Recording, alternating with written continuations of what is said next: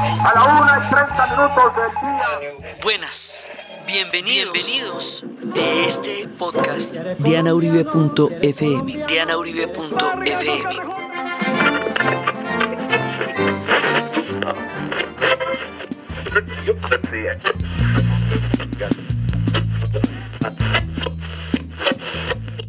Hoy, después de las pasiones desbordadas de las radionovelas, en la radio y la historia y la historia en la radio, en Colombia, vamos a ver un capítulo que es de la mayor importancia porque es el punto en que la radio va a encontrar un espacio mucho más consolidado y firme en toda su historia.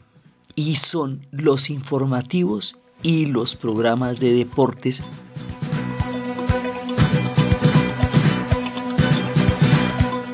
que están totalmente unidos, que desde un principio empiezan a entrelazarse, porque cuando empiezan los informativos empiezan a incluir contenidos de deportes.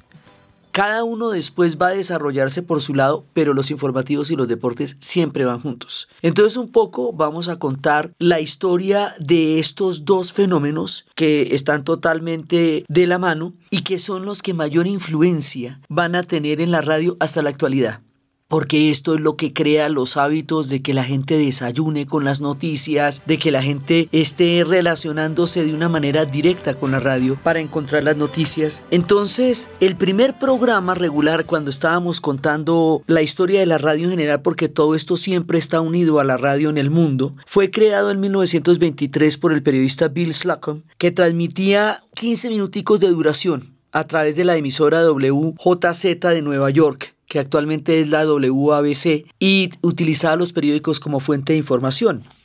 Entonces los boletines deportivos y los primeros programas noticiosos tuvieron limitaciones porque no tenían personal, no tenían financiamiento y además las agencias de noticias que existían en esa época no le suministraban contenidos a la radio por presión de los periódicos. Eh, ¿Se acuerda que estábamos contando que los periódicos empezaron a sentir que el hecho de que se leyeran las noticias por la radio les quitaba a ellos eh, audiencia en su propia prensa? Y entonces eso mismo que pasó en Colombia, que sacaron una ley que decía que las noticias se tenían que leer 12 horas después en la radio de lo que hubieran salido en el periódico. Bueno, más o menos también eso pasó en Estados Unidos. Las agencias noticiosas no, no se prestaban para los noticieros radiales, pero esas limitaciones rápidamente se superaron con la consolidación de las plataformas de difusión y la Segunda Guerra Mundial. Pues la BBC durante la Segunda Guerra Mundial, que ahí sí, pues como la historia se volvió noticia.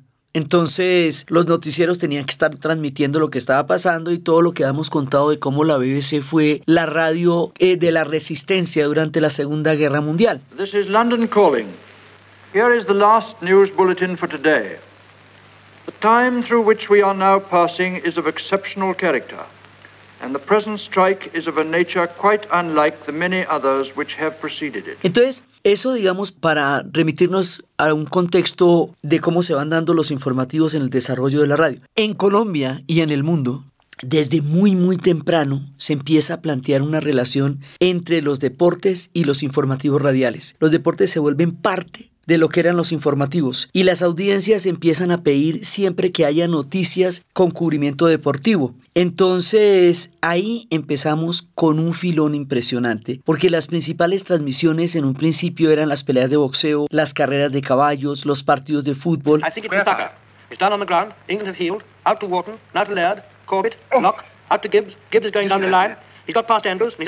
Que hicieron parte de las primeras transmisiones a partir de 1930 se va a consolidar en México. Muchas veces hemos visto cómo en Cuba surgieron las radionovelas, eh, como en Argentina o en Brasil surgen otros de los fenómenos que van a ser muy importantes también para nosotros. Este, el de, el de los informativos, Aquí, digamos, el punto más importante es México. En sus comienzos, en 1930, la población mexicana empieza a valerse de la radio como medio informativo. Entonces México se vuelve un país pionero en materia de los informativos en el mundo. Y el primer servicio de noticias que va a crear es la XEN, Radio Mundial, dirigida por Félix Pallavicini, que es un, un tipo de origen italiano, y ellos van a empezar a ser muy importantes en, eh, en la radiodifusión. Y más adelante de ahí se va a formar lo que en este momento todavía es Televisa, que es un monstruo en el mundo de los medios actualmente, que empieza en un comienzo por la radio. En Colombia, las primeras noticieros son radios privadas que leían las noticias de los periódicos y entonces pues pasaba que no podían leerlas al mismo tiempo, por lo que hemos contado, porque los periódicos empiezan a sentirse eh, moscas, porque a la gente le gusta más que le lean las noticias que leerlas ella. Eso, digamos, ahí la perecita de que a usted le ahorran el, el, camello suyo y le van contando lo que son las noticias. Entonces la primera transmisión fue la HJN.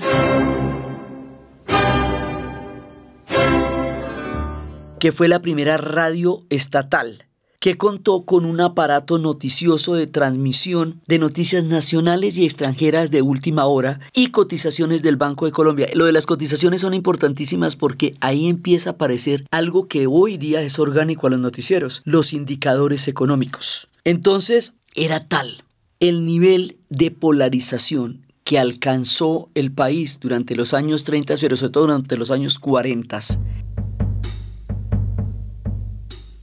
que había que aclarar este tipo de cosas. Digamos, uno siente que hoy por hoy estamos polarizados, pero no, habíamos hablado esto durante el episodio del 9 de abril. No, eh, no es que no lo estemos, por supuesto, sino que la polarización que se vio en los 40 era una cosa mucho más grave, al tal punto que la radiodifusora nacional vendría, que sería la sucesora de HJN, tenía como objetivo, abro comillas, dar una información absolutamente serena y desapasionada totalmente objetiva que lleve a todos el reflejo fiel de los hechos que pasan. O sea, si usted tiene que aclarar eso, quiere decir que la radio se había dado la guerra, o sea, que la gente estaba en un estado de polarización desatada y todo el mundo por la radio decía lo que le viniera de las narices y había que decir, hey, hey, calma, calma, o sea, vamos a tener una emisora del Estado que transmita las noticias y no que incendie con las noticias, ¿no? Un poco como la cosa es así. Entonces, las noticias van a empezar a posicionarse por la historia misma de Colombia. Es la historia misma de Colombia muy movida.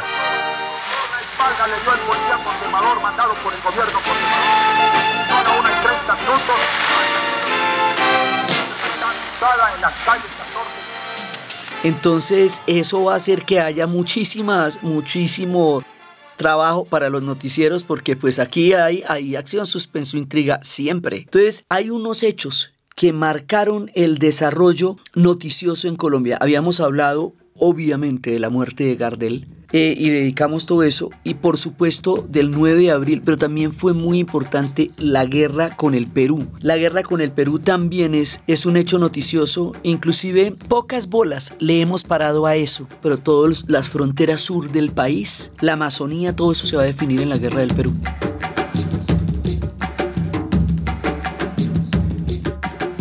Entonces eh, es un hecho trascendental y lo va a hacer para la radio junto con la muerte de Gardel y el Bogotazo. Entonces las noticias deportivas empiezan a estar paralelas. Siempre vamos a contar estas historias en paralelo y también hablamos en, un momento dado también de una figura costarricense que va a ser el personaje más importante para crear todo lo que va a significar la radio deportiva en Colombia, Carlos Arturo Rueda sí. Nosotros nos vamos a meter en la radio deportiva con los Juegos Bolivarianos en 1938, con el Campeonato Local de Fútbol Colombiano en el 48 y un evento que la rompe, que la tiene toda, la Vuelta a Colombia. La vigésima sexta Vuelta a Colombia en bicicleta.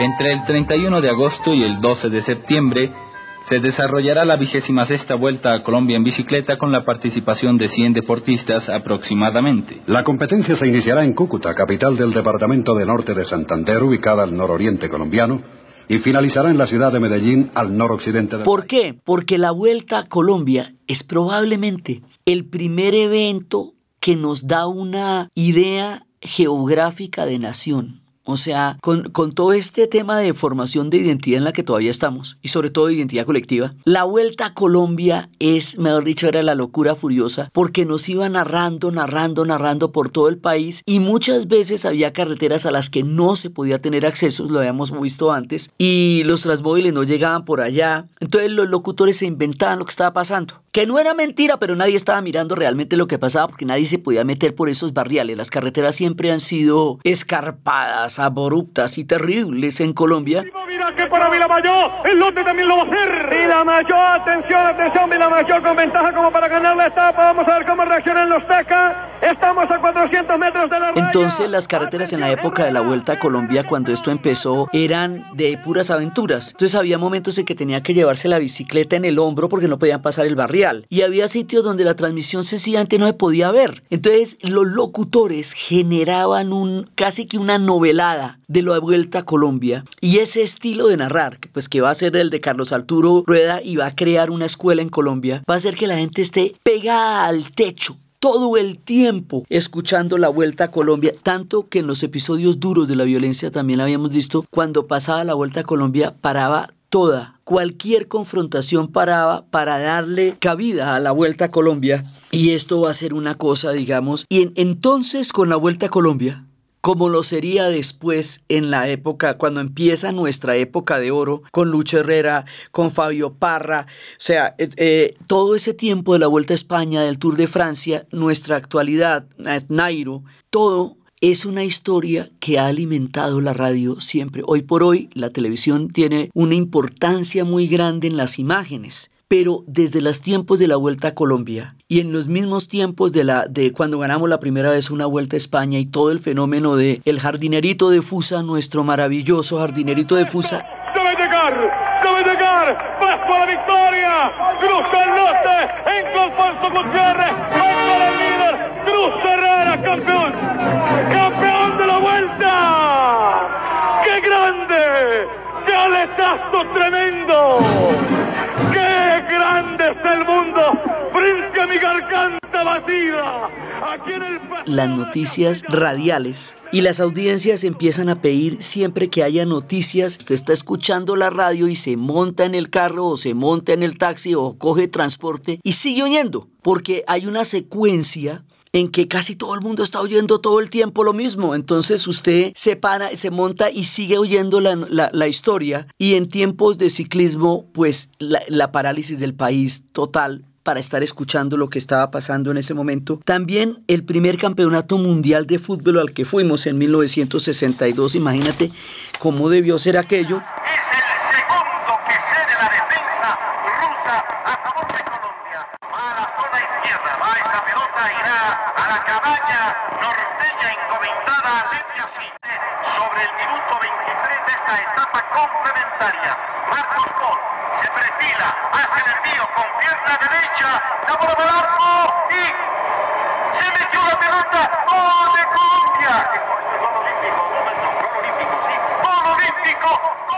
Y entonces ahí es cuando empiezan los triunfos, un momento muy importante de la historia del ciclismo de nosotros, muy muy importante en los años 70 es cuando el tremendo, el impresionante y el sensacional Martín Emilio Cochise Rodríguez va a ganar la, el récord mundial de la hora en pista.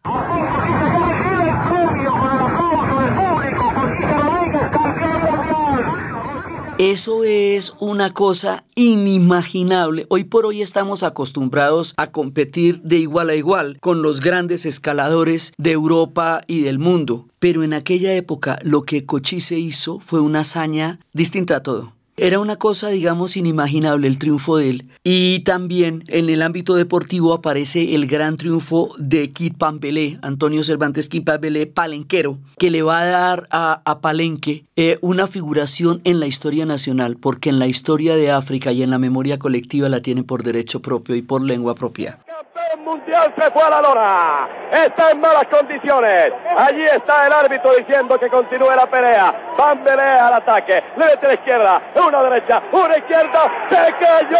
Campeón mundial. Parece que no se cae. Colombia va a ser campeón del mundo, señores. Cuatro, cinco, 6 en malas condiciones está el campeón mundial. 7 va a continuar la pelea, va a continuar la pelea. Izquierda, derecha, campeón mundial.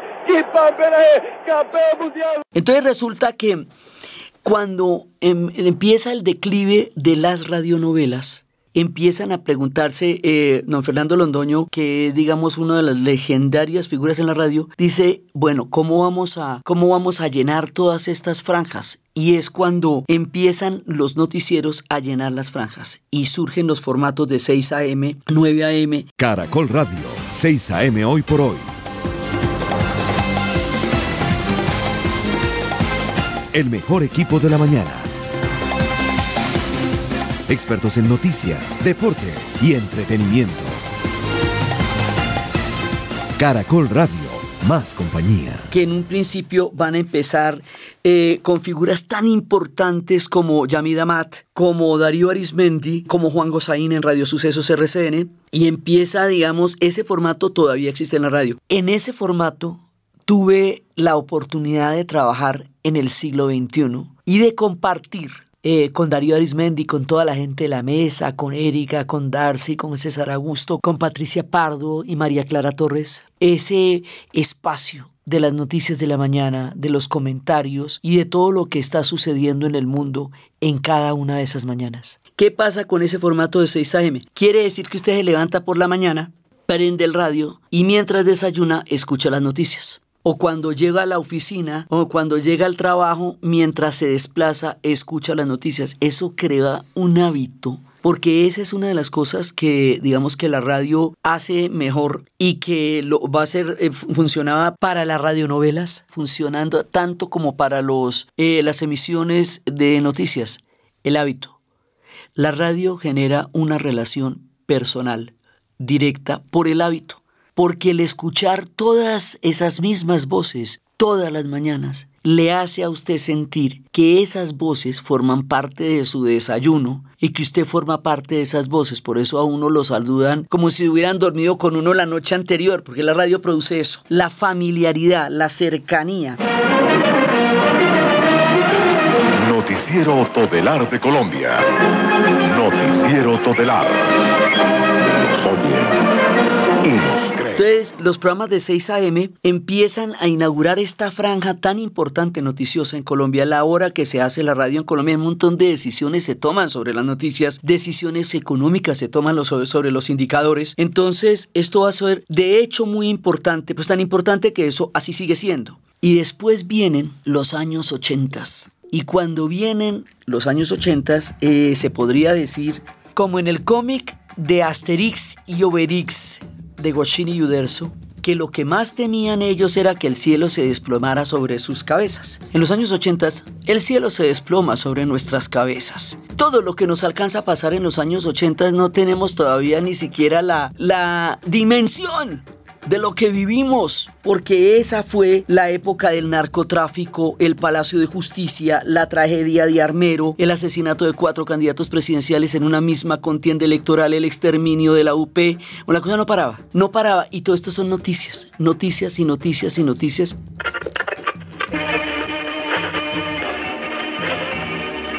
Cuando la noticia se produce, Caracol se la comunica.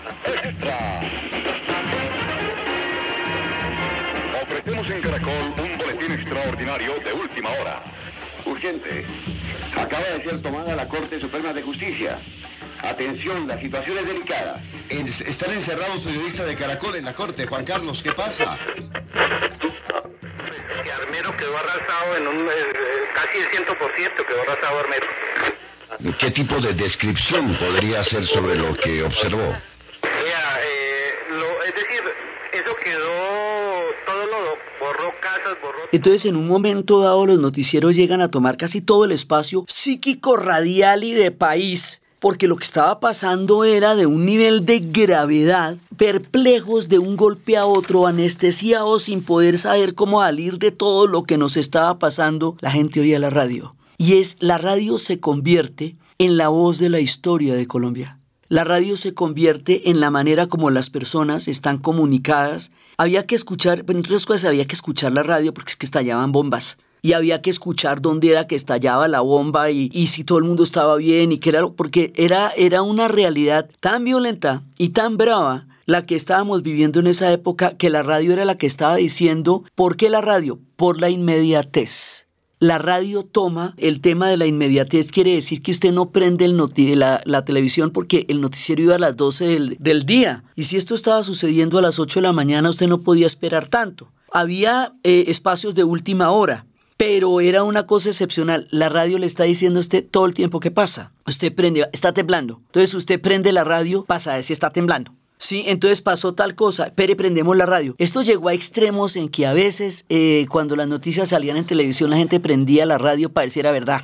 O, eh, y esto todavía se usa en Colombia, la gente apaga el volumen del televisor en el partido de fútbol para escuchar la transmisión radial de los partidos de fútbol y estar viendo la televisión. O sea, ve la imagen pero con el sonido radial. Para esto para otras personas en América Latina puede sonar loquísimo, pero en Colombia todavía se hace. porque los locutores de radio son estrellas de Fania? Entonces aquí todo esto nos va a dar una serie de figuras insignes. Por un lado, los grandes presentadores de la radio, que ya los hemos nombrado, pero por el otro lado también los, las voces de los locutores. Entonces, esta gente como Juan Harvey Caicedo, Fernando Calderón España, Eduardo Aponte, eh, Andrés Salcedo, maestro de maestros, se vuelven personajes de la radio viva, se vuelven, esto va a generar constelaciones de estrellas. Por el lado de los locutores, por el lado de los eh, de toda la gente deportiva. Esto lo que van a hacer de ahí para adelante los programas, desde la antigua cabalgata deportiva Gillette, que decía, no tiene usted cuchillas en el eh, para mañana, recuerde que en el baño no las puede comprar, siempre decían eso.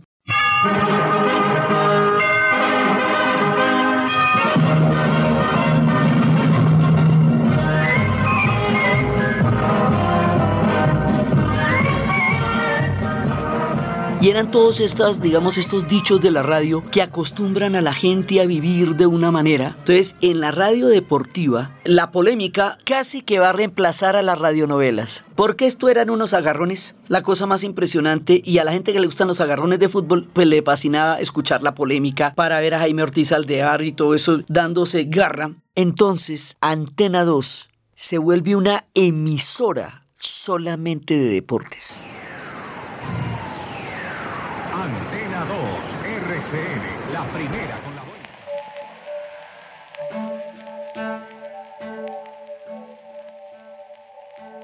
Entonces, los programas deportivos, punto muy importante, porque lo que no nos pasa, digamos, lo que no podíamos lograr en la violencia y en la guerra y en el miedo, hay que recordar un poco cómo eran de duras esas épocas para poder valorar lo que significa que no tengamos encima una espada de Damocles de ese tamaño y no queramos volver a los días más terribles porque fueron realmente terribles. Entonces, como eran tan tesos esos días, como era tan duro la cosa, ¿qué era lo que nos permitía respirar? El deporte. Entonces un triunfo como el de Lucho Herrera en esa época era lo más chévere que nos podía pasar en la vida. Entonces en el deporte hemos sido siempre buenos y nos hemos destacado en muchos niveles. Entonces el deporte es el que va construyendo la imagen positiva de país. La selección Colombia va a generar todo este furor que genera todavía hoy día y mientras tanto era el deporte y la guerra. Y los, los informativos en un momento dado eran esas dos, el deporte y la guerra, la guerra que no paraba, la guerra que no amainaba. Entonces, mientras tanto construimos un país, porque si no, si solamente hubiera pasado eso, pues nos habríamos extinguido como, como pueblo. Y no pasó, mientras tanto construimos mucho, mucho país, pero no era ese el país radial. El país radial estaba determinado por la abrumadora cantidad de sucesos, tan, de, de avalanchas que se nos vinieron encima. Para los años 90 aparecen otros fenómenos importantísimos como la FM, porque hay una parte de la historia que está toda pasada por AM. Pero luego la FM empieza a tener un espacio radial propio y la FM trae figuras de la importancia de Julio Sánchez Cristo, que es un personaje absolutamente legendario e importantísimo en la radio, y él monta Viva FM para Caracol Estéreo Y entonces las emisoras de FM empiezan a tener protagonismos eh, desde 1996, eh, luego la W en el 2003 y actualmente pues está todavía, o sea, estamos contando historias de cosas que están al aire. El formato de 6 a 9 es el formato de noticias en Colombia. La W está al aire en este momento. Pero en, esta época sucede una cosa que linda entre los informativos, el humor y todas esas características de, digamos, de una manera tan particular como los colombianos vemos la vida. Resulta que va a haber un fenómeno del niño que va a golpear a todo el continente, que va a producir una sequía tremenda. En esa sequía vamos a tener una crisis de abastecimiento energético de las hidroeléctricas en Colombia. Total, va a haber un apagón. Un apagón bravísimo. Casi un año, un año duró. Desde las seis, de cinco y media de la tarde hasta las siete y media de la noche era el apagón. Y era, o sea, toda la ciudad sin luz y fue el país sin luz y hubo que adelantar los horarios laborales y escolares una hora antes, precisamente porque había una hora menos por la tarde. Entonces no había luz, no había energía eléctrica, no había electricidad. Y como esto pasó en toda América Latina de una u otra manera, también pasó en Cuba y también pasó eh, Cuba en periodo especial, lleva en ese momento del que la trajo y de los momentos más duros de la historia de ellos. Y resulta que ahí en ese momento, en el apagón? Bueno, primero va a haber, eh, como era un fenómeno continental, Rubén Blades en esa época compuso una canción que se llamaba El son del apagón. La electricidad se interrumpió y por el apagón se suspendió la tortura de un subversivo por un empleado del desgobierno, ya que el apagón también puso porque el apagón estaba por todas partes. Pero en Colombia, el apagón va a dar origen a uno de los fenómenos radiales más particulares, trascendentales, divertidos, maravillosos e influyentes en la historia de la radio. Se llama La Luciérnaga de Caracol.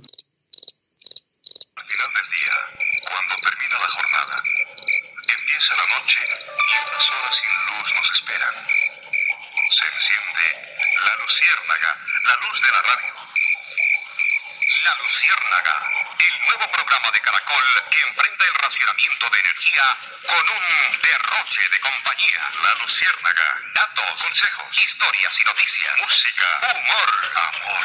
Invitados y colados. Premios y concursos. Deportes y pasatiempos. Lo mejor de Caracol para usted de 5 a 10 de la noche. Porque La Luciérnaga era un programa temporal para poder entretener a la gente durante el apagón. O sea, esto es con, con pilas. Entonces los radios de pilas, ya después de que habíamos logrado todos los avances y todo, el radio vuelve a las pilas y volvemos al radiecito al lado de las orejas porque no hay electricidad. Por eso se llama la luciérnaga. Esta, la luciérnaga que llaman mezcla, extraña mezcla de realidad y ficción, una manera de sonreírle a la vida, es un espacio de política y de humor va a tener personajes. En un principio estaba Yamida Mat, Yamida Mat va a estar en un montón de cosas, pero le encomendaron a Hernán Peláez y Hernán Peláez Restrepo hizo de esto una cosa increíble y ahí aparecerán personajes como Guillermo Díaz Salamanca, como Artunduaga, como Gardiazabal. Actualmente está Gustavo Gómez y esto va a crear una serie de personajes, Alexandra, el cuentahuesos. Entonces, al mismo tiempo que se va haciendo parodias, imitaciones, voces de todos los diferentes personajes de la realidad nacional, al mismo tiempo se están contando chistes, pero el tipo de parodia que se hace es de mucho vuelo a nivel de la sátira política. En Colombia, precisamente también por la dureza de nuestra historia, la caricatura y el humor político son de marca mayor. Porque es, entre otras cosas, la forma como logramos sobrellevar cosas que hemos tenido que sobrellevar en la vida. La luciérnaga era temporal. La luciérnaga iba a durar durante el apagón, pero resulta que la luciérnaga se convirtió en un fenómeno radial, que el elenco de la luciérnaga se va por toda Colombia haciendo presentaciones como si fueran cantantes y se llenan. O sea, la radio en Colombia significa una cosa que es difícil de imaginar, porque es una relación orgánica.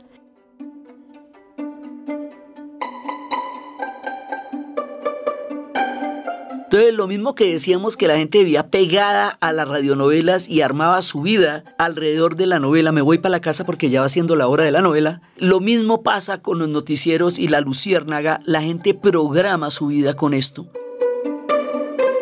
y le comentan a uno y hay gente que todo el tiempo, todo el día está escuchando radio. Entonces la luciérnaga es una de las muestras de la importancia tan grande que tiene la radio en Colombia. Todavía está al aire y eh, ha resultado imbatible. Ya muchas de las personajes que la crearon, el mismo Hernán Peláez, Guillermo Díaz, ya no están allá. Pero la Luciérnaga sobrevive el formato a las propias estrellas porque genera nuevas estrellas ella misma. Hoy el día está Gustavo Gómez, está Darcy, sigue Alexandra que también eh, hace todos los personajes maravillosos y la música, la mezcla de la música en la Luciérnaga también muy importante porque es humor, política, música y noticias porque también pasan noticias. Entonces, finalmente eso termina generando algo que logra captar una serie de claves de la idiosincrasia de la cultura en Colombia, que es la sátira, es el humor, es la música, es la recocha, pero también es el análisis. Un poco de todo lo que nosotros somos es la luciérnaga.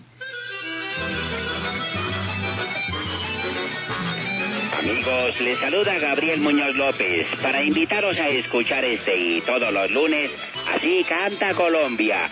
12 a 1 de la madrugada, amaneciendo el lunes, precioso horario, pero tengo programa por Caracol, que será la vida de Héctor Lavoe.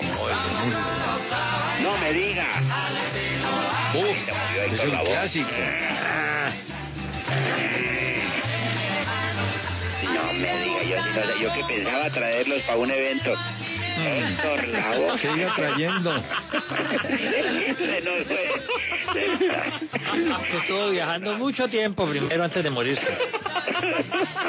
Intentó suicidarse una vez. Sí. ¿Cardiazabal? No, hombre. Ah, Héctor Lavoe. Sí, señor. Eh, doctor Rubén Blades también está en Bogotá por estos días, ¿no? Sí, señor. Ah, sí. También en los años 90 va a pasar un fenómeno que a mí personalmente me atañe. Porque de eso sí me tocó a mí. O sea, de la historia de la radio en Colombia hay episodios y momentos que a mí personalmente me tocaron y que tuve el honor de vivir. Sí, entonces resulta que hacia los años 90, y esto en palabras de César Augusto Londoño, eh, uno de los creadores y de los forjadores de esta historia, me contaba que desde la época de 6 AM, Yamid Ahmad tenía la idea de hacer un informativo de 24 horas de noticias. Desde que salió CNN con el formato de 24 horas de noticias en televisión, la idea era poder llevar eso a la radio. Era un viejo sueño. Un sueño que después se pondría en marcha en un trato de él con Caracol y lo que se logró fue la primera emisora de radio digital en América Latina de radio hablada. O sea, ya había emisoras digitales de música, pero de radio hablada. 24 horas de noticias. ¿Qué significa que sea digital? Que ya no tenía los carretes, las cintas magnetofónicas de Misión Imposible, que cada vez que se, se desajustaba un carrete de esos, eso era una cosa muy complicada para volverla a ajustar ahí. Pues ensaya con el cassette cuando se, el famoso cassette con el lápiz, cuando se, se salía la cinta del cassette, bueno, una cinta magnetofónica de este tamaño también tenía un enredo grande. Entonces ahora se pasa a la radio digital. Y la radio digital era primero con el ADAX y luego con el DALET. Ya van a empezar a, a, crear todos los equipos para generar un equipo técnico y un equipo humano noticioso que estén pasando 24 horas de noticias en boletines que pasaban cada 15 minutos.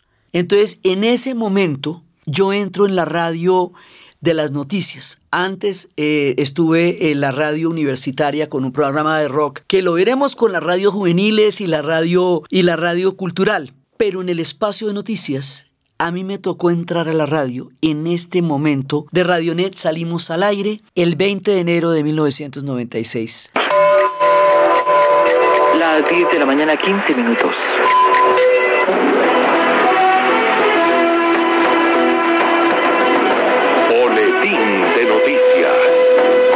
Y el mundo en 15 minutos.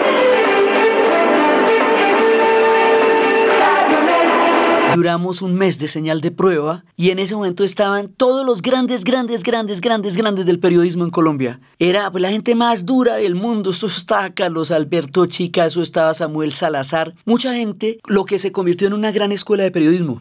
Todos nos enseñábamos con todos, todos los días estábamos practicando locución, redacción, edición digital, todos éramos parte de eso. Y ahí surgió uno de los personajes más importantes, más legendarios, más entrañables, que resume también una parte de nuestra, de nuestra tragedia y de nuestra inspiración, Jaime Garzón. Jaime Garzón con quien yo tuve la, digamos, el honor y la maravilla y la alegría de poder compartir espacio de cabina durante cuatro años en el formato de 6 a 9, que fue por donde yo entré a la radio también. Él era la síntesis de eh, aquel que puede entender con una lucidez especial, con una mirada de perspectiva y de conjunto, qué era lo que pasaba en los años más turbulentos de este país. Y lo decía con un humor a través de una serie de personajes que él se inventó en la radio y en la televisión. Aquí empiezan la radio y la televisión a retroalimentarse porque los personajes van y vienen de un lado al otro. En este caso, Garzón era personaje de televisión y era personaje de radio. Y en radio tenía también una serie de personajes va a tener un embolador. Ese embolador va a ser un personaje muy importante, eh, Heriberto de la calle, y entonces ese personaje embola a la gente, y al embolar a la gente, o sea, lustra los zapatos. Eh, le cantaba una cantidad de verdades. Ay, se me olvidó cobrarle por adelantado la lustrada porque con lo que dicen de usted yo creo... No, se la voy a regalar para que no tengamos esa diferencia. Porque con lo poquito que estamos recogiendo en la campaña no alcanza ni por la embolada. Uno, uno cuando usted se esté posesionando, yo no lo quiera, el 7 de agosto del 98, usted va a nombrar su gabinete, ¿cierto? Y va a decir, bueno, ministro de Hacienda, Marta Catalina. Bueno, ¿y usted por qué dice que Dios no lo quiera? Hola. No, uno que se cuida, uno que echa su bendición. Jaime cumplía la función de aquel bufón de la corte que es el único que tiene eh, el derecho a poder decir la verdad sin que lo maten, y sin embargo lo mataron.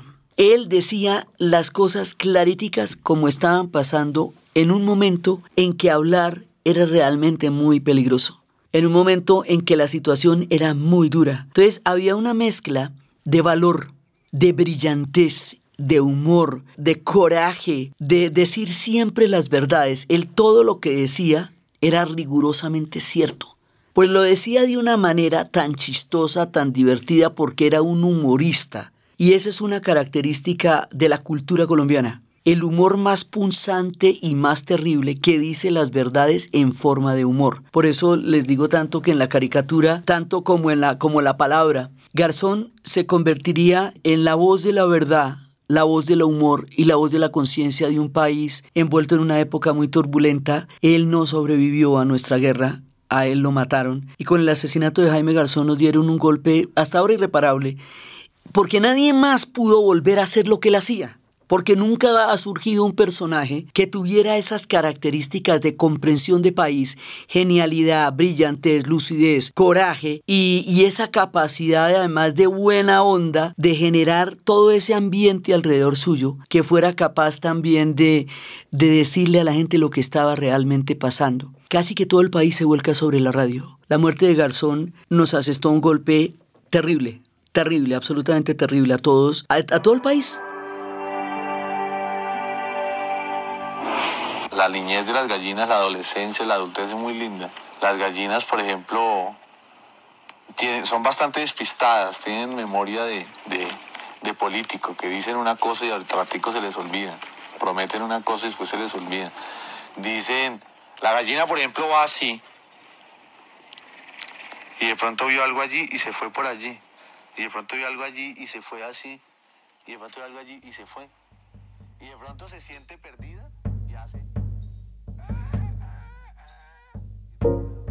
Entonces, eso surgió durante la época de Radionet. Durante la época de Radionet nosotros estamos metidos en el mundo y están pasando muchas cosas. Entonces viene la muerte de Lady D, entonces viene cantidades de cosas que están pasando en el mundo. Ahí es la primera vez que realmente se pueden entrevistar personajes de talla mundial porque la tecnología lo permite. La tecnología digital abre una cantidad de espacios en la radio en Colombia como en la radio en América Latina.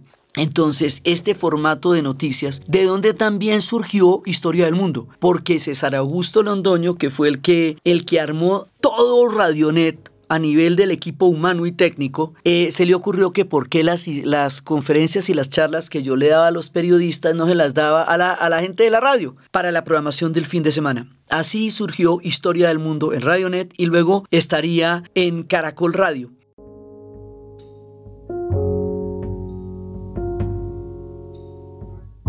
Entonces, Radionet va a durar un tiempo, desde 1996 hasta el 2004, cuando ya sale del aire, pero Yamid Amat creó con esto un hito y una, digamos, una perspectiva de la radio que no teníamos antes. Y ahí era donde le digo que estaban las grandes figuras, Fernando Calderón España, y estaba también Andrés Salcedo, y todo el mundo creando, creando, era un trabajo de formación periodística, era un trabajo de creación. Y como tenía boletines cada 15 minutos, entonces la gente todo el tiempo estaba conectada con qué era lo que estaba pasando, porque tenía las noticias al alcance permanente. Digamos, esto es como el punto más... Eh, grande de los informativos. Entonces cada uno de esos boletines tenía una sección de deportes, tenía una sección de noticias, también tenía secciones económicas, estaba, digamos, había bloques con culturas, también había secciones culturales, secciones internacionales, los internacionales empezaron a tener ahí una importancia muy grande, lo que daba una perspectiva noticiosa paralela, digamos, muy importante en ese momento y como estábamos viviendo esas épocas tan bravas, pues había muchísimo, muchísimo que contar porque también la, la abrupta realidad que vamos a vivir hace que los informativos se vuelvan tan importantes en Colombia, porque pues hay que estar contando todo lo que estaba pasando y lo que estaba pasando era como la sensación de que el mundo se venía encima y mientras tanto los deportes, mientras tanto porque era como la única válvula de escape que había a la situación que estábamos viviendo en ese momento. Entonces, por eso es que la radio se va a volver una sola con la cotidianidad de la gente en Colombia, pues que la cotidianidad afuera era brava. Y la radio era la que de alguna manera te estaba diciendo, esto es lo que estamos pasando, esto es lo que estamos viviendo. Y se formó como una especie de, de amalgama, de alquimia entre nuestra realidad y nuestros informativos. Noticieros de Colombia. Un mundo de noticias para un mundo de oyentes.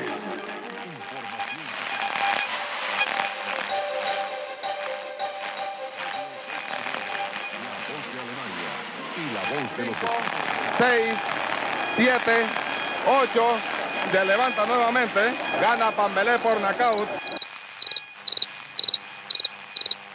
Y de una manera totalmente distinta a lo que alguna vez fueron las radionovelas que mantenían en vilo a la gente, ahora eran los informativos porque era la realidad la que mantenía en vilo a la gente y la radio la que le estaba informando. Ahí es cuando van a tomar una importancia que todavía tienen. Entonces, mientras tanto, los programas deportivos, el carrusel, van desarrollándose de la misma manera, paralelo. Y por lo mismo, porque la única manera de oponerse eh, en la esperanza a lo duro que fueron esos años era a través del deporte. Entonces, como son las dos caras, la cara, la cara dura y la cara amable, también de ahí van a salir los magazines, todos los comentarios posteriores a las noticias, como Hora 20, las noticias se comentan y las voces se vuelven las voces con las cuales la gente comparte su vida cotidiana. Entonces, cuando nosotros hablamos de la importancia de la radio en Colombia, hablamos de la importancia que tiene en la vida cotidiana de la gente las voces de la radio con las cuales está acompañada siempre. Ahora han empezado a poner cámaras durante las transmisiones radiales y mostrarlas por televisión, lo, que, lo cual es muy chistoso, porque eso es lo mismo que bajarle el volumen para ver la jugada, ¿sí?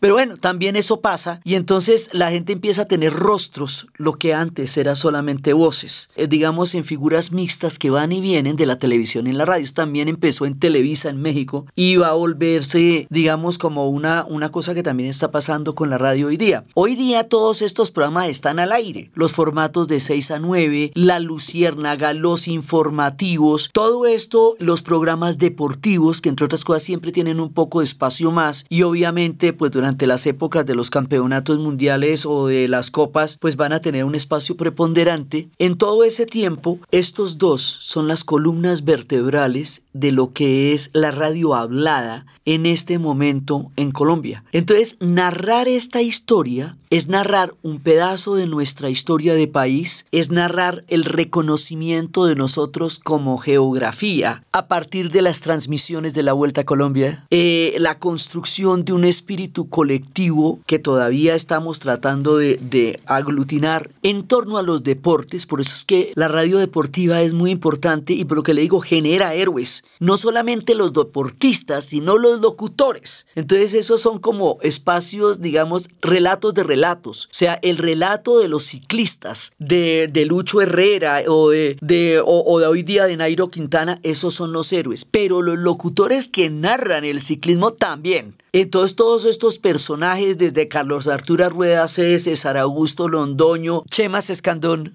toda la gente que narra, narra.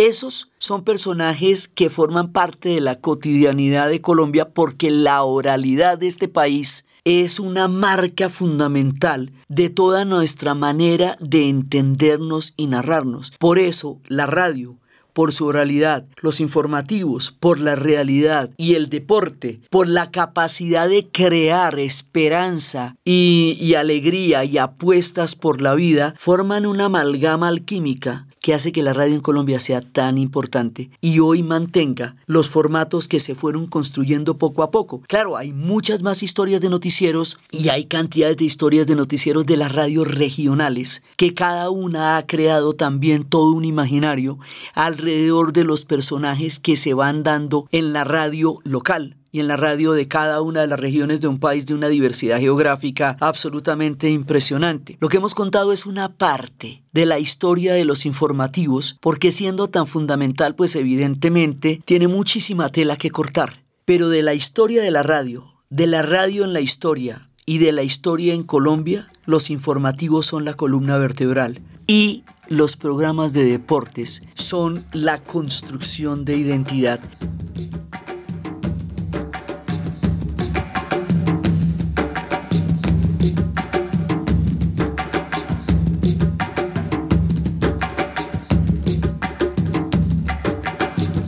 Por eso, en este podcast teníamos que hacer una, una parte nodal, fundamental para poder entender el papel histórico, cultural y en todo sentido de la radio en Colombia. Narró la guerra, tendrá que narrar la paz y la construcción de un nuevo país que tenemos por delante. Pero todo pasa por los informativos y pasa por los deportivos. Por eso, hoy queríamos darle un espacio bien importante a lo que hace que la radio tenga tanta, tanta influencia actualmente entre nosotros, que es que son los informativos. Después hablaremos del humor en la radio, hablaremos de la cultura en la radio, las emisoras culturales, las emisoras juveniles, la radio educacional y la radio comunitaria, que son partes fundamentales de, de nuestra construcción de identidad. Pero hoy nuestro espacio era para los informativos y para los deportes y con esto damos una mirada que va desde la Vuelta a Colombia hasta las transmisiones radiales de los momentos más duros como los más esperanzadores de nuestra historia, para contarles que los informativos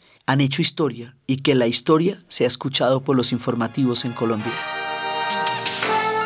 Entonces, desde los espacios de la construcción de historia y geografía a través de los informativos de la Vuelta a Colombia, de la Luciérnaga, de los noticieros, de las cabalgatas deportivas, de las polémicas, de los carruseles, de los formatos de 6 AM, de toda la construcción histórica y cultural que han significado los informativos en la radio en Colombia, en la narración Diana Uribe. Y para ustedes, feliz cualquiera que este día sea.